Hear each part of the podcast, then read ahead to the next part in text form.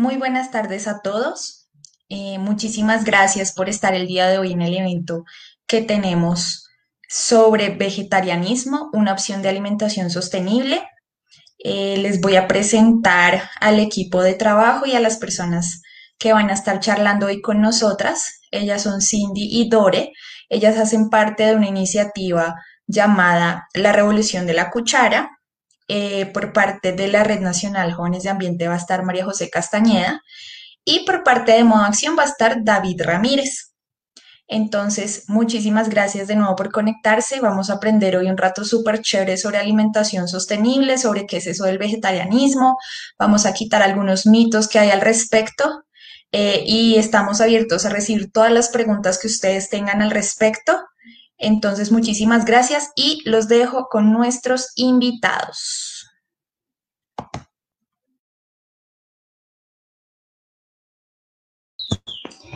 Bueno, muy buenas tardes a todos y todas. Eh, como Marce eh, dijo, mi nombre es María José Castañeda Gómez y vengo en representación de la Red Nacional Jóvenes de Ambiente. Y hoy estoy con mi compañero David, ella se presentará. Sí, hola, ¿cómo estás, eh, María José? Bueno, pues yo vengo de parte de eh, el grupo en modo acción de los líderes eh, de la Universidad del Bosque. Es un programa que pues ya tiene algunos años y pues básicamente de lo que hablamos y digamos que parte del por qué estamos ahorita tratando este tema es que nuestro centro, nuestro, nuestra línea de investigación pues son los estilos de vida sostenible, ¿no? Y, y pues todo este tema del vegetarianismo, pues cómo se convierte en una de las alternativas, ¿no? A un estilo de vida más sostenible. Y pues nada, muchísimas gracias eh, eh, a Doris y a Cintia pues por, por participar y pues que sea una, una, charla bastante amena y agradable, ¿no? Así es, y yo sé que va a ser así. Bueno, para comenzar, si quieres, te doy la palabra a ti, David, para que nuestras invitadas Doris Zapata y Cindy, directamente desde Medellín, de esta hermosa ciudad, se presenten y nos cuenten cada una sobre, sobre su proyecto.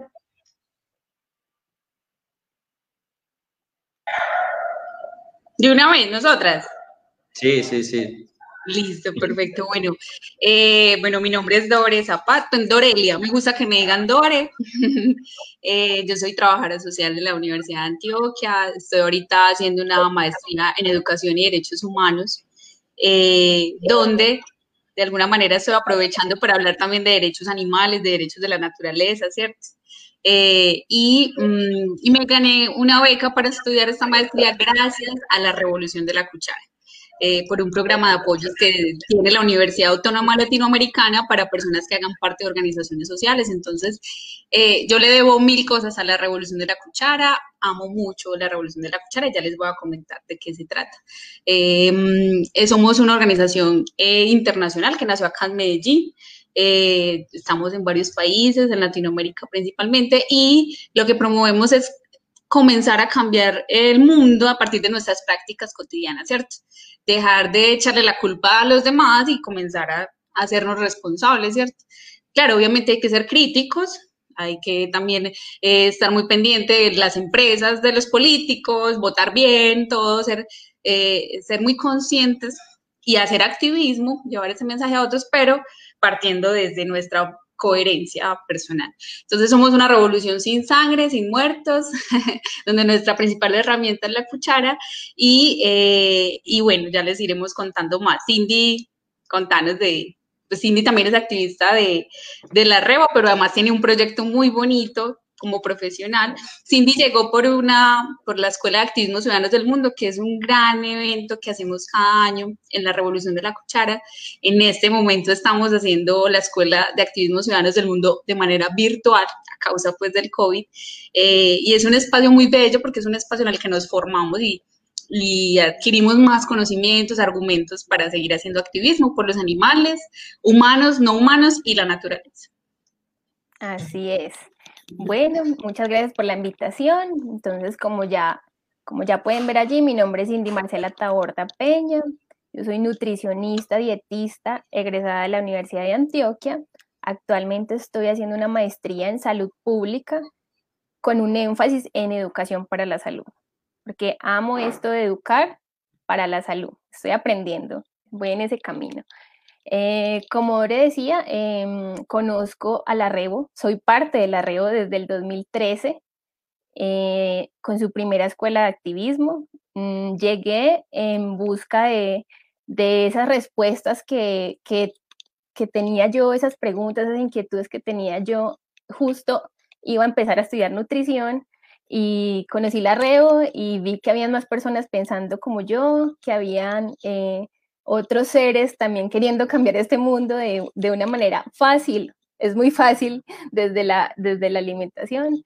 Y, y ahí me quedé, pues ya van siete años ahí que estoy con la Reo y actualmente pues estoy trabajando en mi proyecto, digamos como nutricionista, eh, se llama Nutrición para la Paz y pues si más adelante eh, tenemos más tiempo, les cuento de qué se trata este proyecto.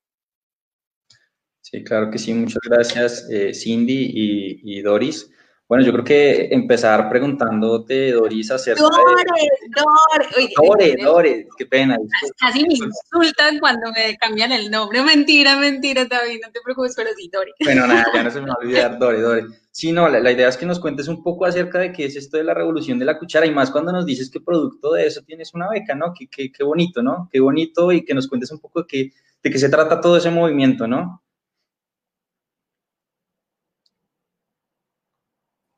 Es muy bello porque gracias a la revolución de la cuchara, digamos, no somos solo un movimiento que habla de vegetarianismo o de vida sostenible, sino que también es un movimiento que ha ido creciendo poco a poco, eh, muy desde la, amistad. O sea, más que activistas somos amigos, eh, como no estamos constituidos legalmente, entonces siempre ha sido pues como muy libre, eh, incluso decimos muchas veces ni siquiera somos una organización como tal, sino más como un, un espíritu que se ha ido regando por diferentes lugares. Eh, hemos estado en muchos eventos de ciudad, ¿cierto?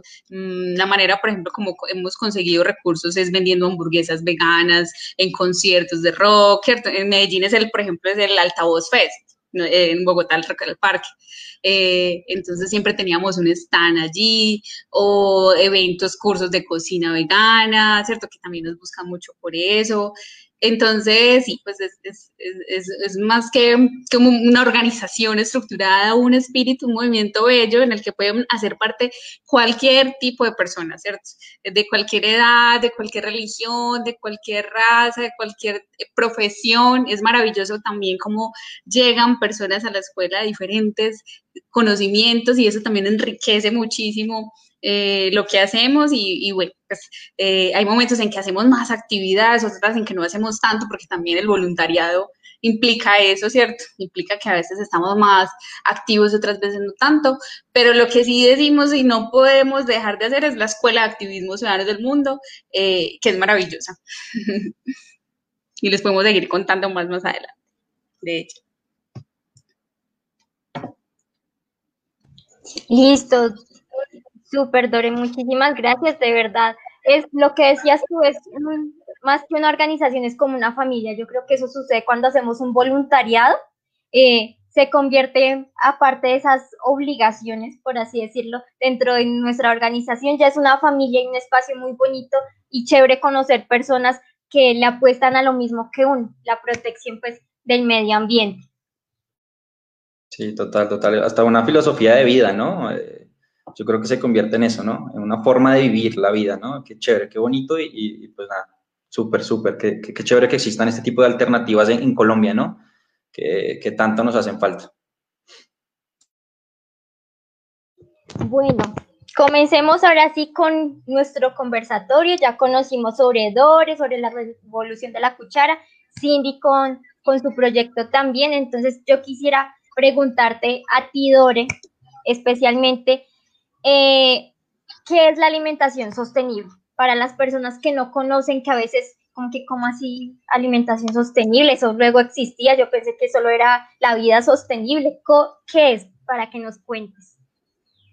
Bueno, la alimentación sostenible es solo una parte de la vida sostenible y considero que tiene que ver con los tres pilares del concepto de sostenibilidad, ¿cierto? Que, pues, como todos sabemos, o si no saben, eh, implica lo social, lo económico y lo ecológico. Em, ahí es muy importante tener en cuenta y reconocer que la manera como nuestra economía en la actualidad no es para nada o sea, va, con, va en contravía completamente de la ecología y pues por eso también hay que hacer, eh, pues, no sé, a futuro esa teoría va a, ser, va a tener que ser más reformulada y más yéndose un poco más a pensar son nuevos modelos económicos que realmente estén coherentes con la naturaleza y la equidad social, ¿cierto? Una alimentación sostenible tiene que ver mucho con la manera como, por ejemplo, se alimentaban las comunidades ancestrales, ¿cierto? Mm, producían lo necesario, lo justo para todos, para todas, dietas incluso casi vegetarianas, incluso si mataban un animal le pedían disculpas, ¿cierto? Eh, se aprovechaba, por ejemplo, alimentos súper nutritivos como la quinoa, el amaranto, la chía, que apenas ahorita están resurgiendo, Em, y que estamos volviendo a consumir o, a escuchar. Pero entonces, volviendo a lo que es la alimentación sostenible, creo que es algo muy amplio, eh, que además tiene que ver mucho con la integridad y, con la integralidad y la coherencia que tenemos como activistas, ¿cierto? Eh, siento que el vegetarianismo es parte fundamental, el reducir el consumo de carne es parte fundamental de una alimentación sostenible, pero no es solo eso. Eh, ahorita pues me voy a enfocar más en esas razones eh, de por qué el consumo de carne no es sostenible en nuestra alimentación, pero también me parece importante mencionar otros asuntos de la alimentación sostenible, como por ejemplo la producción ecológica de alimentos, ¿cierto? Como la agroecología, eh, el, el comercio justo, los circuitos cortos de comercialización, la seguridad y la soberanía alimentaria, que sé que a Cindy le gusta mucho también ese tema, eh, y que tiene mucho que ver con el tema de producir, de producir local, con semillas limpias, nativas, acordes a nuestro territorio, a, nuestro, a, nuestros suelos. Em, ahí también tiene mucho que ver el consumo responsable, eh, que se basa principalmente en preguntarnos de dónde viene lo que consumimos qué implicaciones tiene y qué va a dejar después eso que consumimos, ¿cierto? Eso tiene mucho que ver con el tema de la huella ecológica, que sé que ustedes lo, trabajan también. Entonces, la alimentación, la alimentación sostenible también se preocupa por la salud colectiva, que es, por ejemplo, lo que está estudiando Cindy en este momento también, tiene mucho que ver con la salud pública y colectiva. Eh, y pues, ¿qué más ejemplo que lo que estamos viviendo en este momento? Una pandemia, una pandemia generada por consumir animales, ¿cierto? Es una de las teorías, no quiero entrar en debates polémicos con, teorías conspiranoicas, pero eh, si nos ponemos a mirar, otras pandemias, otras enfermedades, epidemias han sido causadas por el consumo y la forma como explotamos a los animales no humanos. Pues, las vacas locas, la gripe aviar, la, el H1N1, ¿cierto?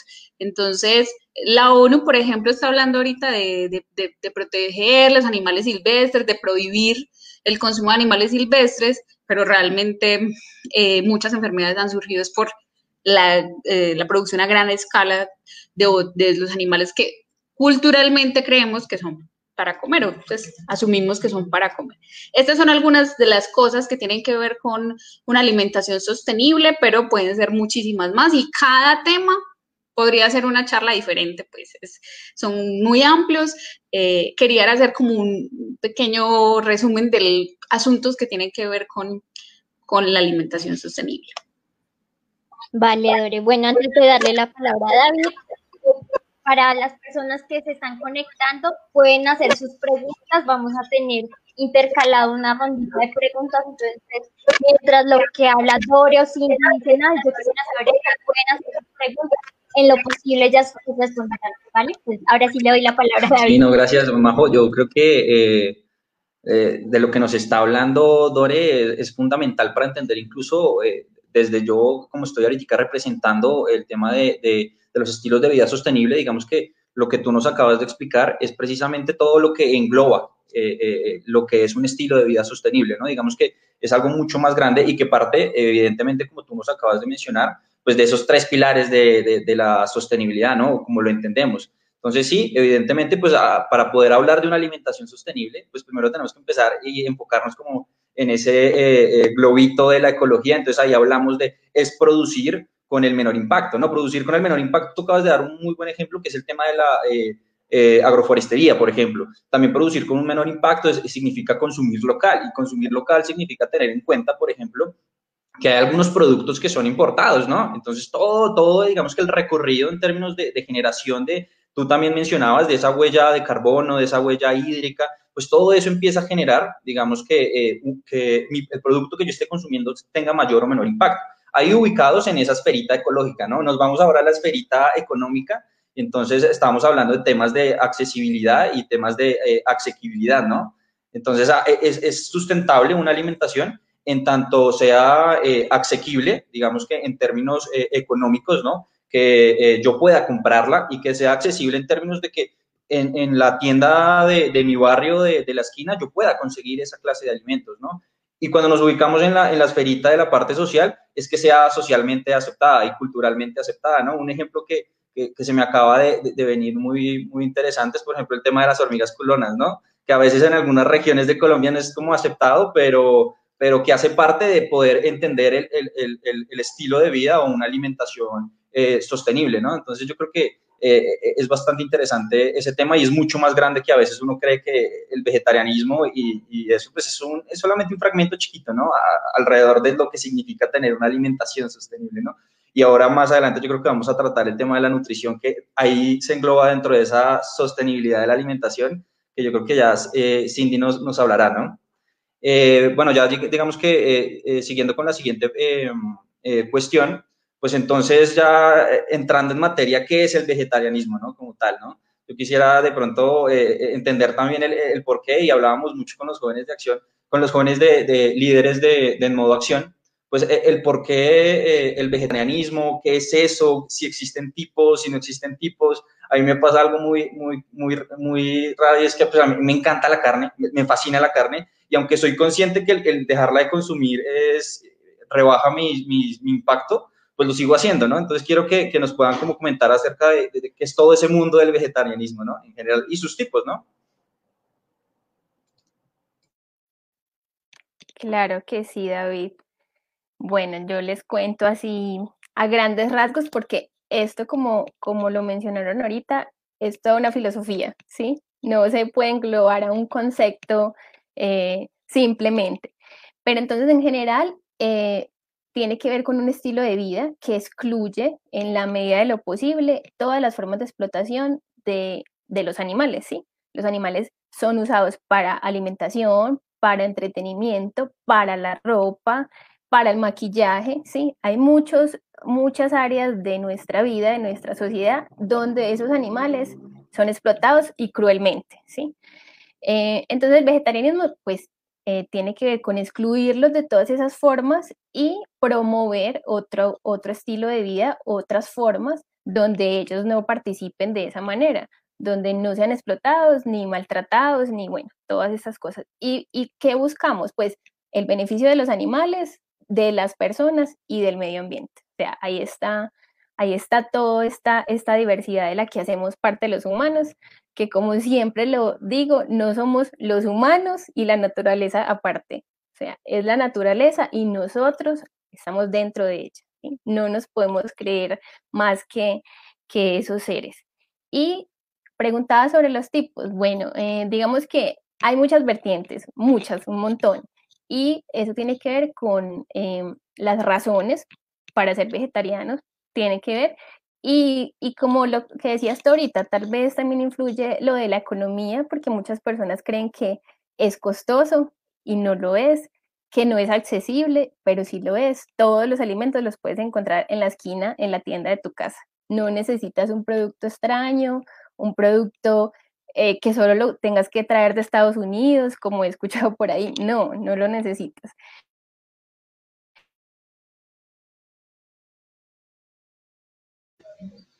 Se nos fue. Esto pasa. Creo que, creo que perdimos un poco. Ay, Pero sí, hay, hay, muchos mitos.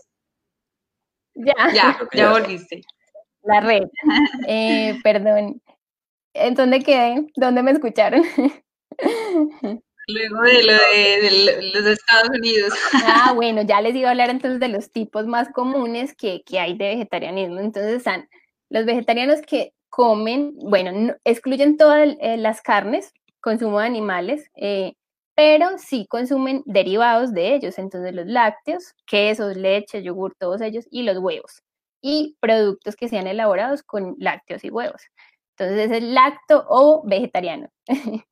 Están eh, los vegetarianos estrictos, que ahorita son, ya se escuchan mucho, el veganismo, los veganos. Ellos sí excluyen todos, lo, tanto los animales en carne como sus derivados. Ahí también se incluye eh, la miel, que para muchas personas eh, no creen que esto va ahí, también va ahí dentro del veganismo. Entonces, lácteos, carnes, huevos, miel y obviamente pues todo lo que tenga que ver eh, con la alimenta con la ropa, ¿cierto? Con la vestimenta, con el maquillaje, bueno, ya es, es hacerlo de una forma más estricta. Existen otras, otras vertientes que son un poquito más, eh, o, no se escuchan tanto, ¿sí?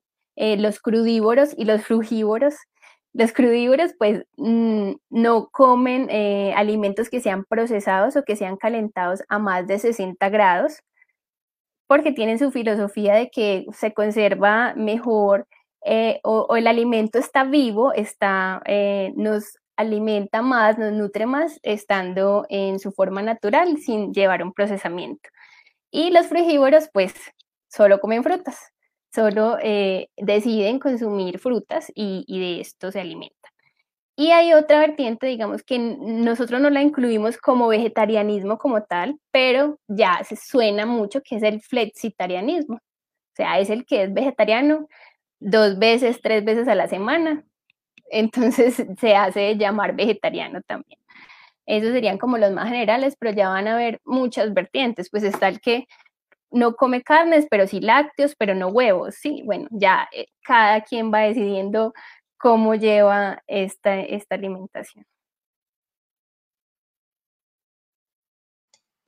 Bueno, yo, quisiera aprovechar ahí para, para, hacer como una cuñita y es que ahorita nosotros con, el programa de Nueva Acción justo estamos ahorita promocionando eh, eh, ese tipo de vegetariano que tú dices que es el flexi, y es que y ha tenido una muy buena acogida, ¿no? Y, pues los invito a, que participen, ¿no? La idea es que nos comenten como eh, el challenge de esta semana comí solamente dos veces eh, carne, ¿no? Comí tres veces y enviarnos sus, sus, diferentes platos, sus alternativas, o sea, ha, tenido una acogida muy bonita en marco de todos estos eh, estilos de vida, ¿no? Entonces ha sido bastante interesante ahí para que quienes estén por ahí en, en, en Instagram, en Facebook, para que también hagan parte del concurso. Ha sido bastante, bastante agradable. Además que en la Revolución de la Cuchara tenemos una filosofía también, es mm, respetamos los procesos, ¿cierto? Obviamente invitamos a las personas a ser vegetarianas y veganas, sería lo ideal, pero eh, también entendemos que cada uno tiene su proceso y que muchos empezamos, bueno, yo sí, digamos, dejé las carnes del, de tajo, pero muchas personas empezaron eliminando los, las carnes rojas, luego el, pollo, luego el pescado y así, ¿cierto? Entonces, y es una forma, es una estrategia interesante. Hay otros compañeros y compañeras veganas que dicen, no, de una vez y tiene que ser todo de una vez. Cada, hay personas, eh, cada persona tiene una forma diferente de entender la situación, tiene también razones que lo motivan también muy diferentes. A unos son los animales, a otros es el medio ambiente, a otros es lo social y lo político, en fin. Entonces, es como enterarnos también de todas esas razones que hay y mirar cuál es la que, con la que cuál nos sentimos más, más mm, identificados, porque si no, también va a ser difícil. Hay que, es muy importante la argumentación tener una razón eh, fuerte para, para comenzar, porque de esta manera es un proceso que para muchos es difícil, por la familia, por la sociedad, por la cultura, porque sabe rico, por muchas razones. Bueno, yo creo que ya nos están haciendo varias preguntas por, por el chat, entonces, ¿te parece, Majo, si, si empezamos con, con algunas?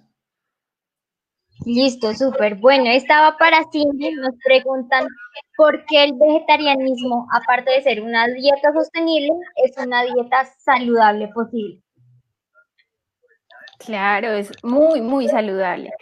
La evidencia científica hoy ya nos muestra eh, eh, han hecho estudios en grandes cortes, eso significa grandes poblaciones, grandes grupos de personas donde, han, donde las han seguido en el tiempo y han visto que llevar una alimentación basada en plantas, o sea, que, que la mayoría de sus, de sus productos, de sus alimentos sean eh, vegetales, frutas, verduras, granos, bueno, ahí hay un montón de grupos de alimentos, disminuye eh, el riesgo de presentar obesidad, que la obesidad a su vez lleva a otras enfermedades muy graves, que son las enfermedades crónicas no transmisibles, como la diabetes, la hipertensión, las enfermedades cardíacas y algún tipo de cáncer.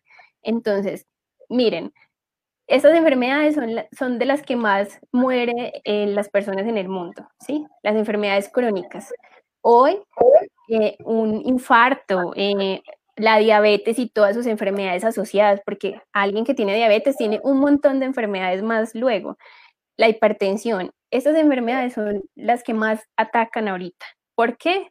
Porque tenemos un estilo de vida que no favorece eh, que estas enfermedades que ya eran de la adultez, pues generalmente daban a los adultos, a los abuelitos, ahorita están dando a los niños. Desde que son niños, un niño cinco años le puede dar diabetes. Pues algo está pasando, ¿cierto? Hemos cambiado tanto nuestra forma de comer, nuestra forma de vivir, ¿sí? No hacemos actividad física, somos más sedentarios, comemos mucha más azúcar, grasas, colesterol, entonces ahí están las carnes, miran, grasas, colesterol, ahí están las carnes, lácteos y huevos. Entonces, ¿por qué es saludable? Porque al yo disminuir esos, esos, esos compuestos que les estoy mencionando, grasas, colesterol, al yo disminuirlos de mi alimentación, estoy favoreciendo a retrasar alguna de estas enfermedades que sí me va a dar porque genéticamente está ahí, ¿cierto? Eso no lo podemos cambiar lastimosamente heredamos de nuestros familiares, de nuestros antepasados, ese, tipo de enfermedades. Si tienen una abuelita diabética, si tienen una, abuelita que tenga hipertensión, pues llevamos esos genes ahí, estamos predispuestos a, esa enfermedad, pero podemos cambiar eso, lo podemos cambiar cambiando nuestra alimentación, empoderándonos de nuestro plato, viendo qué voy a poner en ese plato. Entonces, si yo saco esos, esos alimentos fuente de grasas y de colesterol, es que estoy haciendo, estoy, estoy garantizándole a mi cuerpo que no le voy a ingresar esos compuestos que ayudan a, a, a, a traer esas enfermedades, a que se desarrollen más rápido, ¿sí? Lo del peso, quería aclarar algo. Em, el sobrepeso y la obesidad, ahorita que es, eso también es una pandemia, ¿sí? También se llama una pandemia porque es una enfermedad que está en todo el mundo. ¿Por qué es una enfermedad? Porque es que de tenerla mucho tiempo, o sea, lleva, llevar una obesidad, llevar un exceso de peso prolongado, pues hace que nuestro cuerpo eh, empiece a generar unos procesos que llevan a esas enfermedades crónicas que les he dicho, ¿sí? Eh, lo aclaro no para que crean que simplemente es eh, estar gordito, tener un poquito de peso más, no, es cuando esto se hace prolongado y en el tiempo se lleva esa, ese exceso de peso. Ahí está. Entonces, ¿por qué el vegetarianismo? Porque excluye, eh, queremos excluir grasas saturadas, colesterol, azúcares, ¿sí? Tratamos de que sea lo más saludable posible en todos esos, esos aspectos.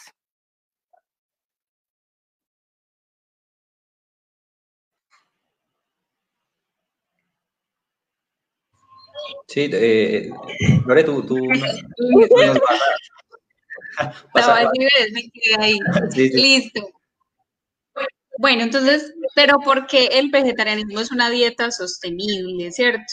Em, podemos hablar, por ejemplo, de efectos de la carne o la industria de la carne en el cambio climático, ¿cierto? El agotamiento del agua dulce, eh, la producción de desechos, el excremento que produce gas metano de los animales, la desertificación de la tierra y su inequitativa distribución, ¿cierto? El agotamiento de la vida de los océanos. No solamente la basura tiene efectos eh, completamente nocivos para los océanos, sino también eh, la producción de, carne, eh, la desertificación de la tierra, allá lo había dicho, el agotamiento de la vida de los océanos, listo, y aporta también a la extinción de especies, ¿cierto? Se dice que diariamente se extinguen más de 100 especies de animales y de insectos por la manera como estamos produciendo nuestros alimentos en la actualidad. Pocas manos son dueñas de casi toda la tierra en Colombia, ¿cierto? Mucha tierra está destinada a la ganadería, según el DANE, eh, y otras fuentes hablan de 34 millones de hectáreas destinadas para la ganadería, muchachos y muchachas. Solamente 8.5 millones son destinadas a la agricultura. Esta es una desproporción, ¿cierto? Sin contar las hectáreas que están siendo deforestadas diariamente en Chiribiquete o en el Amazonas de manera legal e ilegal eh, por la ganadería, y el narcotráfico. Entonces, eso es solo una pequeña introducción. Ahorita les, les voy a compartir un poquito mm, más datos eh, que tienen que ver con, con, el vegetarianismo y el medio ambiente o la ecología. Muchos animalistas, muchos amigos veganos que son principalmente por razones, eh, por los animales, dicen que las razones ambientales son muy antropocéntricas y efectivamente muchas se enfocan en, en que, ay, nos vamos, pues, nos vamos a extinguir los humanos, ¿cierto? Eh, pero digamos que son razones muy importantes y que por las cuales muchas personas entran a todo este mundo y ya empiezan a ver la lucha por los animales como algo también importante y que hay que empezar a, a, trabajar con más fuerza, ¿cierto? Eh, y no, y no necesariamente, o sea, es que yo, yo soy una que también me volví vegetariana por el medio ambiente y lo que digo mucho es, es que es para preservar la vida en el planeta. No sé si la vida nuestra puede que nosotros nos vayamos a extinguir efectivamente, ¿cierto? Como otras especies y como los dinosaurios y bueno. Pero mm, de alguna manera lo que podamos hacer en este momento para detener un poco el sufrimiento que estamos generando a millones de animales diariamente es muy valioso. No, eso, eso que nos acabas de comentar es, es bastante interesante. Digamos que en el marco de, eh, hay una, una, cifra de la FAO que, que, yo creo que ejemplifica en un dato todo esto que tú nos dices, y es que un tercio de los cereales en el mundo se destina para, para eh, alimentación de, de, cría, ¿no? De, de, ganado, especialmente, ¿no? Aunado a eso también tenemos, por ejemplo, el tema asociado al cambio climático, ¿no? Y es todas las emisiones de metano, ¿no? De, pues específicamente de, de, los bovinos, ¿no? Entonces ahí digamos que hay, hay un tema bastante eh, complejo en, en, todo esto y hablamos incluso que eh, empiezan a, entrar temas como por ejemplo la pobreza, ¿no? Y, la mayoría, por ejemplo, la, la, mayor cantidad de personas que tienen acceso a, a la carne pues son de, de, unas clases más altas que las que tienen eh, acceso a la carne que son, no tienen acceso a la carne, ¿no? Entonces ahí empieza a generarse como ese esa sustentabilidad, ese estilo de vida se empieza a volver mucho más que complejo y grandote, ¿no? Y el vegetarianismo, pues sí es, es una opción más, pero hace parte simplemente de, una opción de algo muchísimo más grande, ¿no? Y muchísimo más complejo. Como tú nos acabas de mencionar. Eh, digamos que siguiendo un poco con las preguntas del público, por aquí preguntan, eh, ¿cómo puedo dejar la carne? y suplir las proteínas, ¿no? A veces nos hacemos esa pregunta de cómo hacer ese cambio paulatino cuando tomamos la decisión de ser vegetarianos, ¿no? Claro, esa es la pregunta del millón siempre. ¿De dónde saco las proteínas si no voy a comer carne? Pues vean, un alimento, un, grupo de alimentos muy variado que se llama leguminosas, ¿sí? Nosotros lo conocemos como granos. Ahí está soya, frijol, lenteja, garbanzo, arveja, bueno, y todo el montón de, de, de variedades que hay que tal vez no son muy comunes, ¿cierto? Pero hay lentejitas de varios colores, hay frijoles de un montón de colores y tamaños, ¿sí? Entonces, ese grupo, digamos que tendrá, tendrá que ser el que se incluya, ¿sí? Voy a excluir carnes y tal vez derivados de animales también, y voy a incluir granos, ¿sí? Debe ser así, no es simplemente sacar la carne, ¿sí? Porque dentro de, dentro de esto del vegetarianismo, pues claro, miren lo que les dije ahorita, excluir eh, el, maltrato animal, el sufrimiento animal, ¿cierto? Pero entonces si yo voy a excluir eso, listo, estoy haciendo una gran parte ahí, pero no puedo olvidarme que necesito un cuerpo saludable para seguir en esa causa. Entonces, ¿cómo lo tengo que hacer? Incluyendo esos alimentos, esos grupos de alimentos que no, no son usuales tal vez, ¿cierto? Porque digamos aquí en Antioquia es usual dos veces a la semana o una vez a la semana comer frijoles, ¿cierto? Tal vez frijol y lenteja, que son los más comunes, pero para alguien, para otras personas no será común, los verán una vez al mes, ¿cierto? Entonces, ¿qué tengo que hacer? Incluirlos y diariamente, deben ser diarios. Ahí hay, eh, gran parte de los aminoácidos, esa palabra aminoácidos no se confundan, simplemente es las componentes más chiquitos que forman una proteína, ¿sí? Entonces ahí van a estar. Necesito, digamos, otro grupo de alimentos que ese sí lo consumimos todos, creo yo, que son los cereales. Ahí está el más común, el arroz, ¿sí? el maíz, entonces una arepa, ¿cierto? Em, el trigo, entonces la pasta, por ejemplo, que es fuente, eh, tiene, está hecha con trigo. Eh, los cereales, pues van a, digamos que juntos, esos dos grupos de alimentos, cereales, ojalá integrales, entonces preferir el arroz integral, preferir, eh, digamos, esas harinas, esos, esos panes, galletas y todas esas cositas que venden con fibra, ¿sí? que todavía conservan un poquito eh, completo el grano, completo el granito del cereal y las leguminosas. Entonces, esos dos grupos deberán estar siempre allí. Los cereales es muy fácil, porque eso los consumimos siempre. Las leguminosas, empezar a explorar cómo se preparan. Ellas son versátiles, no simplemente en sopa, una sopa de lentejas, de frijol, como lo conocemos muy usualmente. Hay muchas recetas, o sea, ahorita estos medios, Internet nos ha dado la facilidad de acceder a recetas de, de todo el mundo, ¿cierto? Y YouTube nos ayuda con el tutorial para ir haciendo el paso a paso. Yo creo que ahorita es muy fácil, muy fácil. Cuando, cuando yo empecé, digamos, cuando empecé a, a querer cambiar, para mí, que quería estudiar nutrición y que siempre estaba en este mundo de los alimentos, se me hacía difícil porque no sabía cocinar y porque no sabía qué tenía que hacer, pero cuando uno conoce que lo básico es incluir los granos, incluir cereales integrales preferiblemente, obvio que frutas y verduras no pueden faltar. Eso es, yo creo que el lema del nutricionista, come frutas y verduras siempre. Eso aplica en este caso también. Pero incluirlas, explorar cómo nos gustan más, qué le puedo poner de, de sabores. Las especias nos ayudan a darles diferentes sabores para que para que esto se haga muy diverso, muy variado y rico. Obviamente hay que disfrutar la alimentación, no puede ser un sufrimiento. Y algo que yo quiero complementar ahí es que eh, algo que decimos mucho también es, independientemente que comas carne o no, alimentate bien. O sea, nuestra cultura es de comer demasiadas harinas, de no preocuparse que, que, existen grupos de alimentos, de no preocuparse si los tenemos en nuestro plato siempre, como que con tal de llenarnos ya estamos satisfechos y no, ¿cierto? Entonces, eh, lo que decimos en la Rebo también es muy importante informarnos y alimentarnos bien para hacer también buenos ejemplos, porque por uno pagan todo, pagamos todo. Por uno que se enferme, ay, yo, yo conocí a un vegetariano que le dio, es más, le da uno gripa y la familia muchas veces, si no está de acuerdo, le echa la culpa al vegetarianismo, ¿cierto? Entonces, hay que ser súper responsable, aprender a cocinar, la autogestión es fundamental, creatividad, estar dispuesto a abrir la mente, a conocer nuevos alimentos, preparaciones, atreverse. Eh, el gran mito, el gran mito también que nos hace, eh, que nos dicen siempre, ay, entonces que come solo lechuga, como decía ahorita Cindy, no, o sea, tenemos un montón de granos, cereales, em, frutas, verduras, tenemos una variedad increíble, hoy en día tenemos acceso a miles de recetas en Internet, eh, es simplemente atrevernos y dejar de depender, porque también pasa mucho en los jóvenes, sobre todo, es que mi familia me cocinan y no, no, yo también puedo aprender a cocinar y entonces cuando ya viva solo, entonces va a seguir dependiendo de mi familia para comer, ¿no? Entonces, eh, es súper importante, súper importante em, diversificar nuestra alimentación, incluso sin ser vegetarianos. Así es, bueno, antes...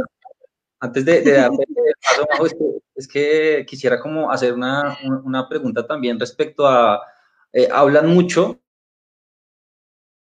de, de, la vitamina B12 como que no se puede conseguir dentro de eh, la dieta vegetariana, ¿no? Entonces sí quisiera que nos contaras acerca de, al respecto, porque muchas veces esa vitamina B12 como, como no se puede conseguir en, en las verduras y frutas, entonces, eh, se habla de, suplementos, ¿no? Pero digamos que la idea es que nos pudieras aclarar eso, ¿no, eh, Cindy? Claro, sí. Muy importante. Es la, el único nutriente, el único, el único que no está en los vegetales, ¿sí? Está en los animales, o sea, se obtiene, digamos, de los animales, pero ellos anteriormente ya han sido suplementados, ¿sí? Entonces, para que se lleven ese dato. A las vaquitas, a los pollitos, a los cerditos, todos los animales que ahorita son usados para alimentación, también los han, los han tenido que suplementar con esta vitamina. ¿Por qué? Es una vitamina que es de origen bacteriano, la producen bacterias, ¿sí? O sea, es, es su, su desecho, por así decirlo. Es el proceso cuando la bacteria hace su, come, bueno, ellas, ellas, ellas hacen todo un metabolismo también, y lo que excretan, lo que, lo que resulta de ese proceso es la vitamina B12. Es muy curioso. Y eh, digamos que en muchos, muchos años atrás, muchos podíamos obtener eh, esta vitamina en los vegetales. ¿Por qué? Pues la tierra obviamente va a tener esas bacterias que la producen, esas bacterias que la generan. Entonces, Em, digamos, la papa, cualquier, cualquier verdura que esté, digamos, en contacto con, con la tierra, podría ser fuente de vitamina B12. El dilema es que ahorita no se puede. ¿Por qué? Por todos estos cambios que ha sufrido el mundo, eh, ahorita tenemos que lavar y desinfectar muy bien todo, ¿sí? Entonces, el productor ya desde, desde que bueno, cuando no son productores orgánicos y, digamos, agroecológicos que no aplican fertilizantes y plaguicidas y ese montón de químicos que podrían también matar esas bacterias, pues ya ahí no va a haber, ¿cierto? Entonces, en la agricultura tradicional, pues ya con plaguicidas se eliminó la bacteria que la produce. Y luego el productor lava de alguna manera ese, ese alimento, llega a donde lo venden, también le hacen alguna limpieza, llega a nuestra casa y también. O sea, por esa, por esa simple eh, razón es que no están los vegetales, ¿cierto? Solo porque es de origen bacteriano. ¿Qué se debe suplementar? Sí, es importante suplementarla. Es una vitamina que em, tiene diversas funciones, pero digamos las más importantes es que trabaja eh, a nivel sanguíneo, nuestro sistema, sistema circulatorio y en nuestro sistema nervioso. Entonces, una deficiencia de esta vitamina nos puede producir una anemia, así como una anemia por falta de hierro o, em, digamos, algunos, algún deterioro del sistema nervioso que se empieza a notar en, en, en temblores de las manos, en, ese, en esos calambres que son muy fuertes. Y eso, pues a largo plazo, va a generar unas alteraciones muy graves. Y por eso hay que suplementar. Así es, súper importante pues tener eso, esa información que nos das porque algunas personas y lo que nos contaban ustedes que el mismo estigma que hay sobre el tema pues del vegetarianismo y el veganismo, que si nos enfermamos y pues estamos retomando esta vida, ya dicen, no, es por eso, porque usted no está comiendo carne, entonces es importante como que informarnos. dime, dime, sí. Me faltó, me faltó algo. Para que no se llene la idea de que solo los vegetarianos necesitarían suplementar, ¿sí?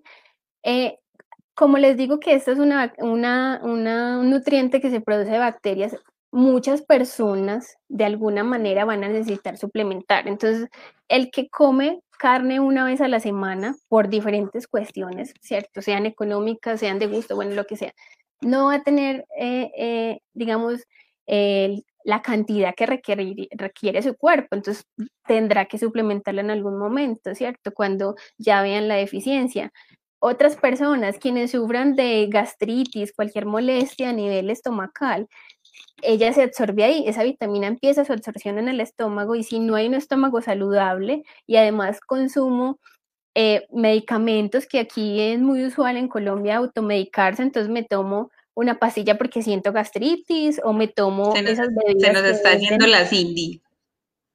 O soy yo. Se me va el internet. Eres tú, Dore. Porque yo, yo, yo, yo, escucho. sí, es Dore. Bueno, eso era para decirles de que no solamente. Me fui yo, se fue Cindy, ¿quién se fue? Dore, estamos escuchando. Nos fuimos todos. Nos estamos viendo. fue, fue allá, fue allá. Fue acá, listo. Perdón. Yo quería complementar algo con lo que está diciendo Cindy con relación a la B12 o al suplementarse, y es que muchas personas dicen, ah, entonces no es natural, pues entonces no es natural ser vegetariano, no sé qué. Entonces, eh, como si los humanos fuéramos muy naturales, ¿cierto? Como si, pues, la ropa ya de por sí no es natural, o sea, ¿cierto? Es como, eh, para unas cosas, somos muy doble moral en nuestra sociedad, para unas cosas sientes, no, es lo natural y no sé qué, y para, Entonces, tenemos esa posibilidad, suplementarnos, ser más responsables con nuestra alimentación, con nuestra salud, eh, pues hagámosla, pues finalmente no, eso no nos representa pues algo y estamos salvando animales y a la naturaleza, pues. Así es, bueno, ahora sí, continuando con lo que les decía, existe ese estigma entre nuestra familia que si nos enfermamos y somos vegetarianos o veganos, dicen, es por eso, mijito, hágale, coma carne, eso no pasa nada. A mí me pasaba cuando he querido mi intento fallido de ser vegetariana, pero importante lo que nos dice Cindy y pues su lado pues de profesional como nutricionista, esas opciones para no enfermarnos, hacerla de la mejor manera y no de manera, no sé, arrebatada, que a veces pasa eso como que, no, si quiero levantarme ya no voy a dejar de comer carne. Es un proceso que, eh, como nos decía Dora al principio, debe tener argumentos y dentro de esos, argumentos tener mucha información. Entonces, ¿cuáles son los impactos pues principales ambientales de la proteína ambiental? Que es súper chévere saber eso. Pues bueno, el lado como que la parte de la salud,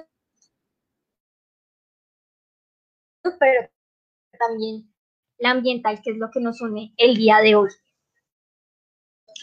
Sí, bueno, son muchas las cifras, los estudios que poco a poco han ido avalando esta dieta y, han ido mostrando eh, sus impactos eh, ambientales. Hay un documental muy bueno que se lo sugiero que se llama Conspiracy, eh, está en Netflix, fue producido por Leonardo DiCaprio incluso, un gran activista por, el veganismo en el mundo, no solamente actor, ¿cierto? Entonces, por ejemplo, mm, la última edición de la, de la revista Living Planet eh, eh, habla de ese, del que el 60% de los mamíferos, aves, peces, reptiles desaparecieron entre 1970 y 2014, ¿cierto?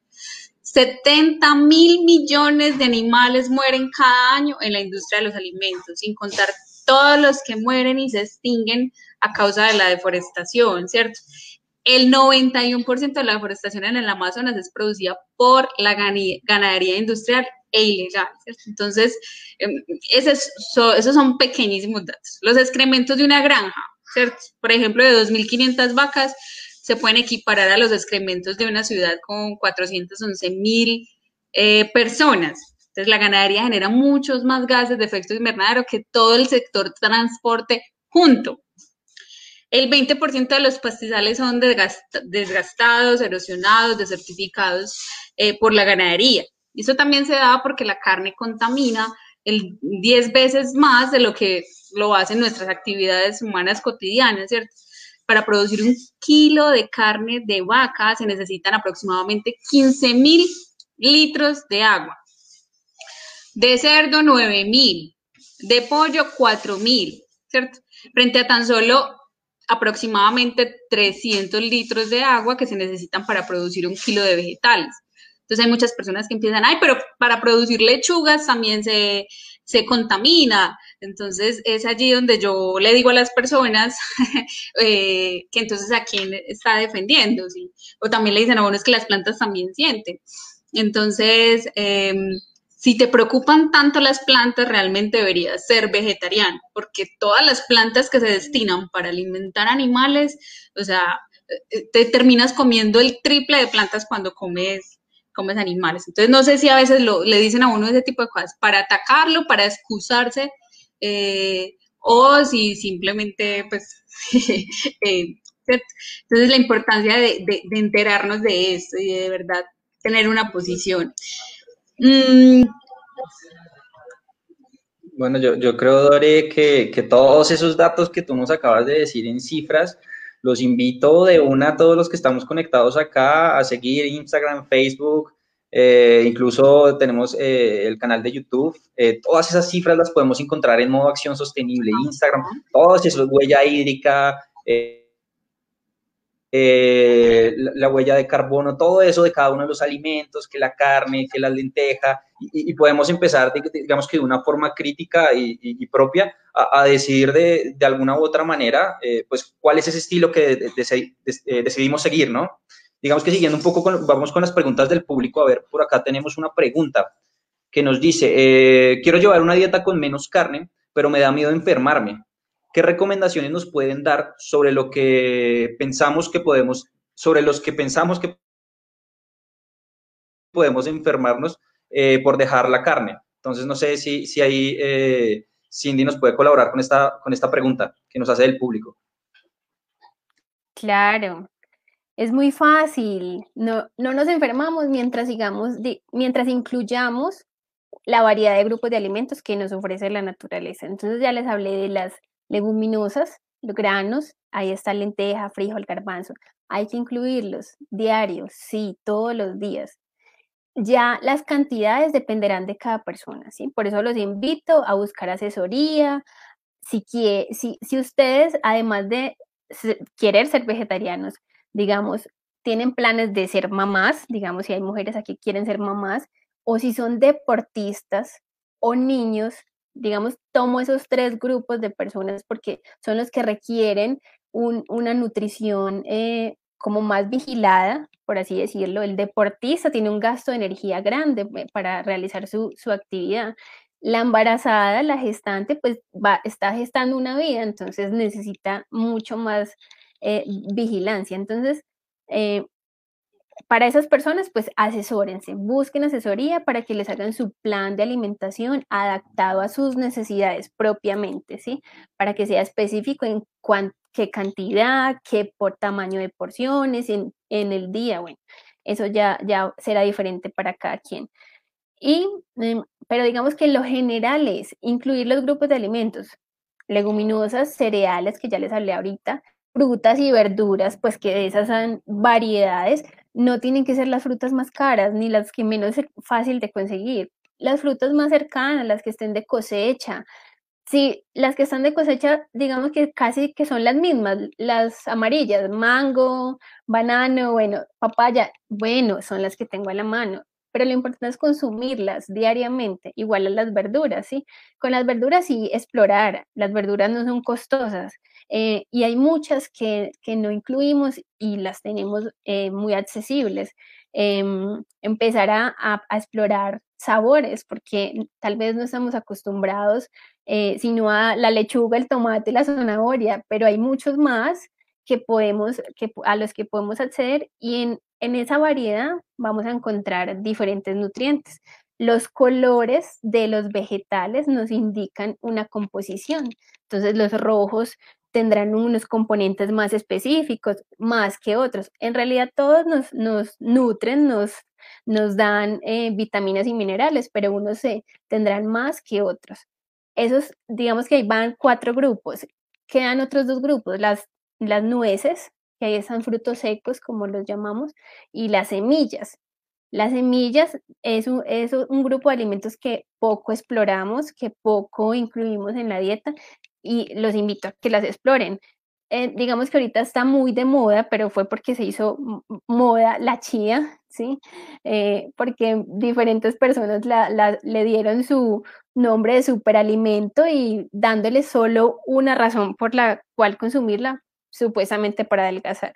Digo supuestamente porque eso es muy debatible. Un alimento no es mágico ni milagroso y solo un alimento no nos ayuda a ese objetivo de bajar de peso.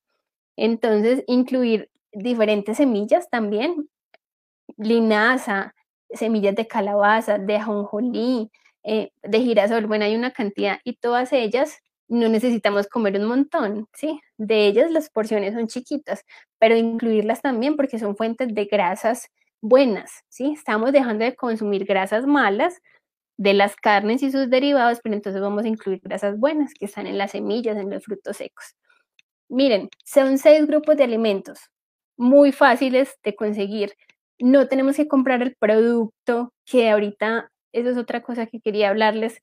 Eh, en este auge del vegetarianismo o de, de la alimentación saludable, la industria, el mercado se ha aprovechado de ella y entonces nos ha, nos ha empezado a ofertar un montón de productos, ¿sí? Como que la proteína vegetariana. Entonces hay un montón, ya hacen salchichas, jamón, bueno, un montón de cosas eh, sustituyendo la carne, ¿sí? Y esos no son los productos que necesitamos incluir.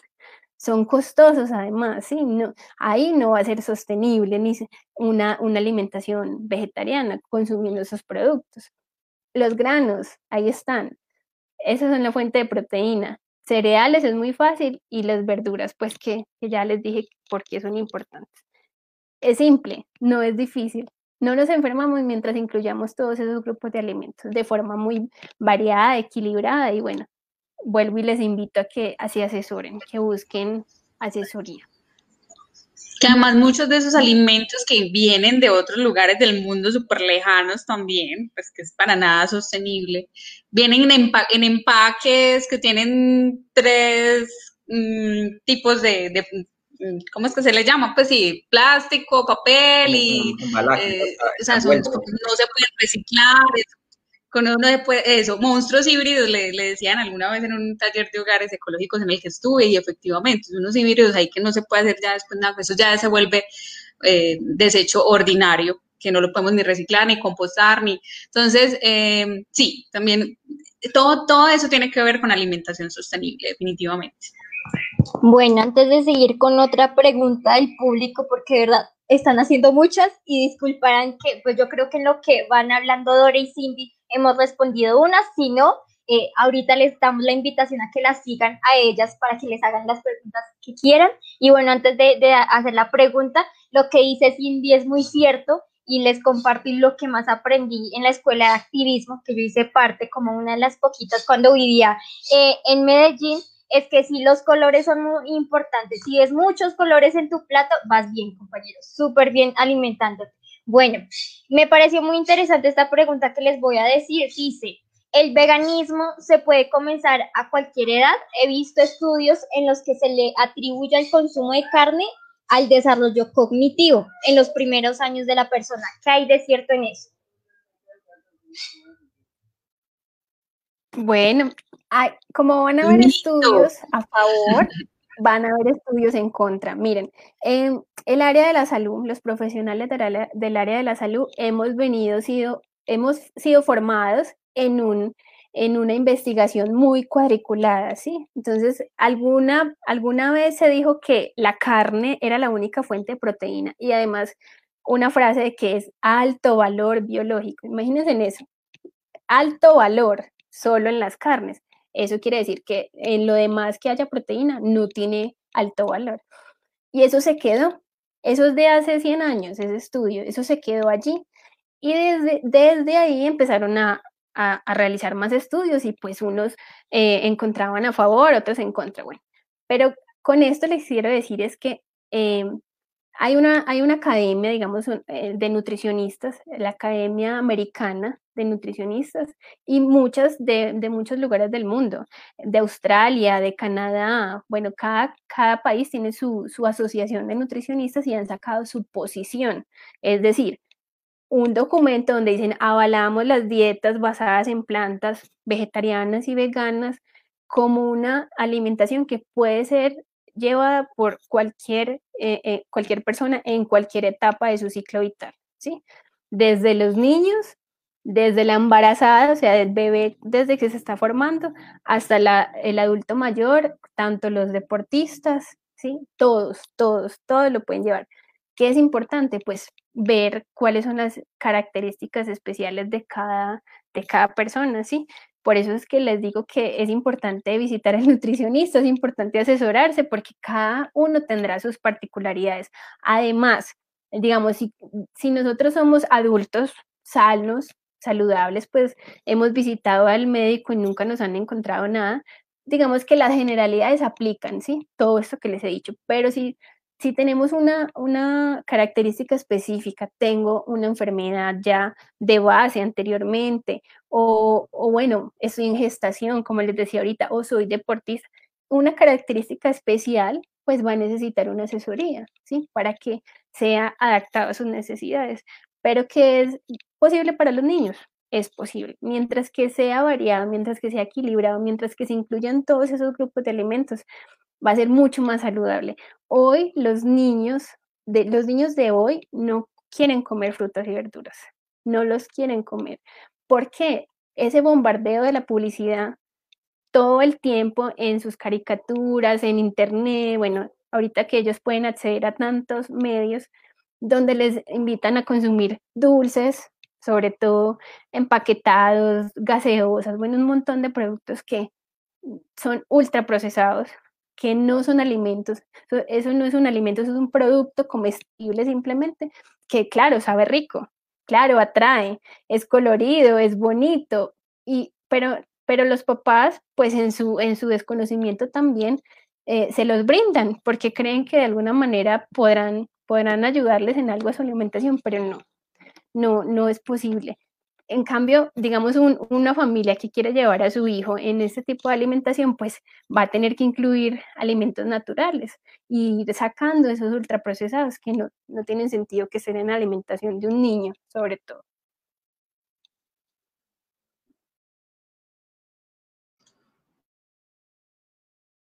Ok, eh, Cindy, yo creo que ya vamos a, a, a, a, leer la última pregunta del público que, podríamos hacer. Y muchísimas gracias. Hay un montón de preguntas. Eh, digamos que hemos tratado de alguna manera de, englobarlas todas porque algunas, digamos que eh, se pueden responder en, en, en alguno de los comentarios más globales. Pero entonces vamos eh, con esta última, ¿no? Entonces dice, el vegetarianismo se puede comenzar a cualquier edad. He visto estudios en los que se atribuye el consumo de carne al desarrollo cognitivo en los primeros años de la persona. David, esa que hay de cierto la en esto. ahorita. Esa Sí, es la que la que yo dije, sí. Vea, sí, no, es que, es que hay un montón de preguntas, hay un, hay un montón de preguntas y, y, y sí. Pero, bueno, entonces aquí otra pregunta, otra pregunta es, ¿es compensable el impacto ambiental que puede generar el cultivo de soya respecto a la ganadería? Yo creo que en esta nos podrías colaborar un poco, ¿no, Dore? ¿Es que? ¿Es compensable el impacto ambiental que puede generar el cultivo de soya respecto a la ganadería? Lo que pasa es que tenemos, eh, eh, fue lo que yo dije ahorita, ¿me están escuchando bien? Sí. Fue lo que yo dije ahorita, Sí. que, o sea, el 90% de la soya es destinado a vacas, ¿cierto? Que muchas personas dicen, ay, pero usted come soya y la soya contamina mucho, pero es que realmente la soya que comemos nosotros es el 10%. El sorgo, el 99%, nadie conoce el sorgo, el 99% del sorgo es para animales, ni siquiera lo conocemos, es una, es una leguminosa, ¿cierto? Sí, creo que sí. Es también en, no, cereal. Cereal, cereal. Pero entonces eh, es como eh, finalmente con lo que con lo que alimentamos a, a, los animales podríamos comer muchísimas personas, o sea, se, es, es, una sería una gran estrategia para acabar con el hambre en el mundo. Pero pues, finalmente solamente el 18% eh, de, del valor calórico eh, eh, del que necesitamos nos lo da la carne. Realmente la carne es un pedacito adicional en el resto de, de, todo lo otro que comemos que normalmente es vegetariano. Entonces, es más un asunto cultural eh, que podemos ir cambiando poco a poco, se ha ido cambiando.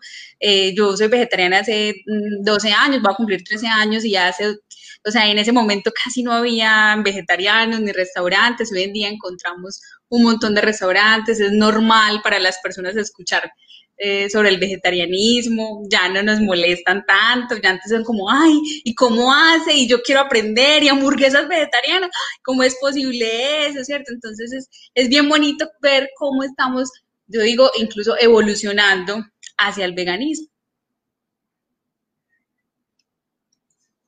Sí, bueno, Dore, yo creo que ya para, para finalizar, eh, Majo, eh, pues digamos que en términos generales, la idea de esto es poder eh, mostrar una opción más, ¿no? Una opción más para poder adaptar un estilo de vida sostenible, ¿no? Pero eso está englobado en, un montón de cosas como ya hemos tratado, ¿no? Y más cuando estamos hablando de, sos, de sostenibilidad. Entonces, pues eh, eh, es como dejar, digamos que eso ahí como muy importante, en términos de que cada quien definitivamente, de acuerdo a su criterio, es quien decide qué estilo de vida va a tomar incluso, y más que de acuerdo a su Lo que criterio, nosotros quer queremos hacer, y digamos que en modo los, los instrumentos para que tú tengas como las cifras, tengas como que contrastar y, y de acuerdo a tu criterio y, y, de acuerdo a tus propias creencias, pues tomar la decisión que, que, tú creas que es la más conveniente para el planeta, para ti en términos de salud. Yo creo que ese es el gran mensaje que, quisiéramos de pronto dejar. Ahora también invitarlas, no sé, ustedes, eh, eh, dónde las podemos encontrar, ¿no? De pronto para la gente que quiere un poco más información y recabar un poco más en este mundo del vegetarianismo. Entonces, ¿en dónde las podemos encontrar? Así es. Eh, antes de que darles la palabra a Dore y a Cindy, lo que dice David es muy cierto. Lo que dijo Dore, Cindy, David y pues yo, María José, no lo estamos imponiendo, claro que no.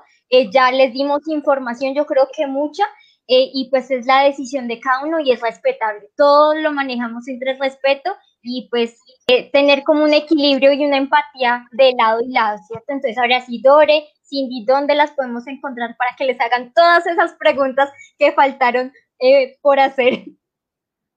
Yo, yo por ahí vi la, la de mi amigo Daniel Pinzón, es, es, es una persona muy tesa, eh, trabaja mucho el tema de la agroecología. Quería, antes de decirle las páginas, responderle a él, porque lo hemos hablado ya incluso en varias ocasiones. Él, él dice que en casos, por ejemplo, de él habla mucho en casos de pobreza, mm, de desastres naturales, o por ejemplo, si mm, también algo que nos han dicho, ah, entonces quieren que los campesinos y los indígenas se vuelvan vegetarianos. No, ¿cierto?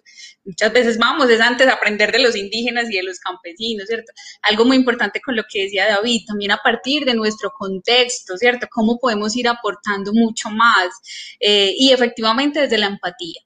También nuestro activismo siempre buscamos hacerlo mucho desde la empatía, desde reconocer nuestras diferencias, eh, respetarnos, pero eso sí les invitamos a enterarse mucho más, ¿cierto? Abrirle un poco más la mente a estos temas, investigar, ¿cierto? A no cerrarse simplemente es que yo he sido así toda la vida, así me enseñaron, eh, eso es lo normal, los animales no tienen derechos, no, ¿cierto? Vamos evolucionando, vamos aprendiendo, vamos abriéndonos a nuevas posibilidades. Em, la revolución de la cuchara Medellín en Facebook para que nos busquen, porfa, en Instagram, Rebo Medellín, en Twitter, en YouTube también. Em, estamos haciendo en el marco de la Escuela de Activismo Ciudadanos del Mundo 2020, que la estamos haciendo virtual, como les decía al principio, estamos haciendo unos live semanales los miércoles a las 7 de la noche. Por ejemplo, les invito a unirse el del próximo miércoles, que va, voy a estar conversando con Aquí Noticias, no sé si lo conocen por allá en Bogotá, aquí en Medellín, pues como él es de acá, eh, eh, se ha ido volviendo poco a poco influencer, pues político, eh, es un amigo vegetariano que ganó incluso el un concurso literario que hicimos por los animales hace unos años, con un cuento maravilloso que hizo. Y vamos a hablar un poco de, bueno, por qué es necesario hacer activismo, y razones políticas y sociales para ser vegetarianos, que eso es uno de los temas que menos se habla. Eh, sobre todo las políticas, ¿cierto? Entonces, eh, bueno, para que se unan miércoles a las 7 pm, eh, ahí sí es por el Facebook de la Revolución de la Cuchara Mundial, la Revolución de la Cuchara en Facebook. Y bueno, no, muchísimas gracias a ustedes por invitarnos, Cindy, comparte tus redes también y... Bueno, listo. Entonces, para despedirnos, les agradezco mucho este espacio es muy rico compartir eh, eh, esta experiencia, sí, además de que es una pasión, ¿cierto? esto de, llevar este mensaje del, vegetarianismo y todo lo que implica. Sí, hoy solo hablamos de la alimentación, pero esto implica eh, un cambio en todas las acciones de nuestra vida, en todo lo que como humanos hacemos y hacemos sin pensar, hacemos en, automático. Em, y bueno, como para que se lleven eh, esa idea y me uno a Majo, pues que esto no es una imposición, ¿cierto? No estamos aquí diciéndoles deben hacerlo porque esto es lo que es, ¿no? Creemos que esto es lo que es, o sea, yo creo que esta es la alimentación que en el futuro la gran mayoría de la humanidad la debe llevar. Pero como dice David, cada quien, cada quien tiene su criterio, cada quien tiene su, su decisión, su opinión, cada quien dirá cuándo es su momento, ¿sí? pero es bueno empezar a pensar, a reflexionar, a, cuestionarnos qué es lo que estoy haciendo aporta, qué aporta al mundo, qué le aporta a las personas que están a mi alrededor y a los seres con los que convivimos. ¿sí? No, vivimos solo los humanos aquí. Necesitamos de una naturaleza eh, sana, ¿sí? de un medio ambiente sano para poder subsistir. Y dentro de esa naturaleza pues están los alimentos como los vegetales, pero están los animales que controlan esa biodiversidad. ¿sí? Si ellos no estuvieran, eh, eh, pues no podríamos estar nosotros también aquí. Entonces, como para que empiecen a reflexionar, a leer, a buscar, a, ver dónde, dónde encuentran eh, esa razón por la que podrían cambiar sus actos. Bueno, yo hago parte de la REO, entonces en, por las redes de la REO me pueden encontrar y pues con mi proyecto independiente que ahorita estoy impulsando, que es en Instagram, nutrición punto para la paz. Nutrición punto para la paz. Ahí, digamos, ahí me contactan por si necesitan asesorías, por ahí hago talleres, bueno, muchas cositas chéveres. Vale. Perdón, el es que estoy en una finca y aquí la vaca, el pollo, la gallina, todo. Bueno, antes de ya terminar, muchísimas gracias de verdad a David, eh, eh, representación modo, del modo acción, a Dore y a Cindy. Importante también hacemos la cuñita que sigan las redes sociales del modo acción, en Facebook, aquí donde estamos transmitiendo, en Instagram como modo acción sostenible y pues yo también en representación de la red Jóvenes de Ambiente, nos sigan en Instagram como Jóvenes de Ambiente y Facebook Red Nacional Jóvenes de Ambiente. Eh, todos nosotros aquí pues en Modo Acción, la red eh, Dori Cinti, luchamos por lo mismo, tener un ecosistema y un territorio sostenible tanto para los animales, la naturaleza y pues también para nosotros. Entonces muchísimas gracias.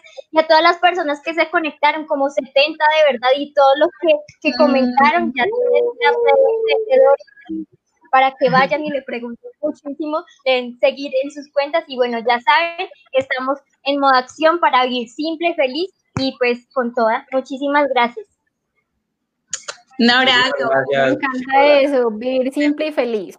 Es muy eh. simple, muy fácil. Chao, gracias. A todos.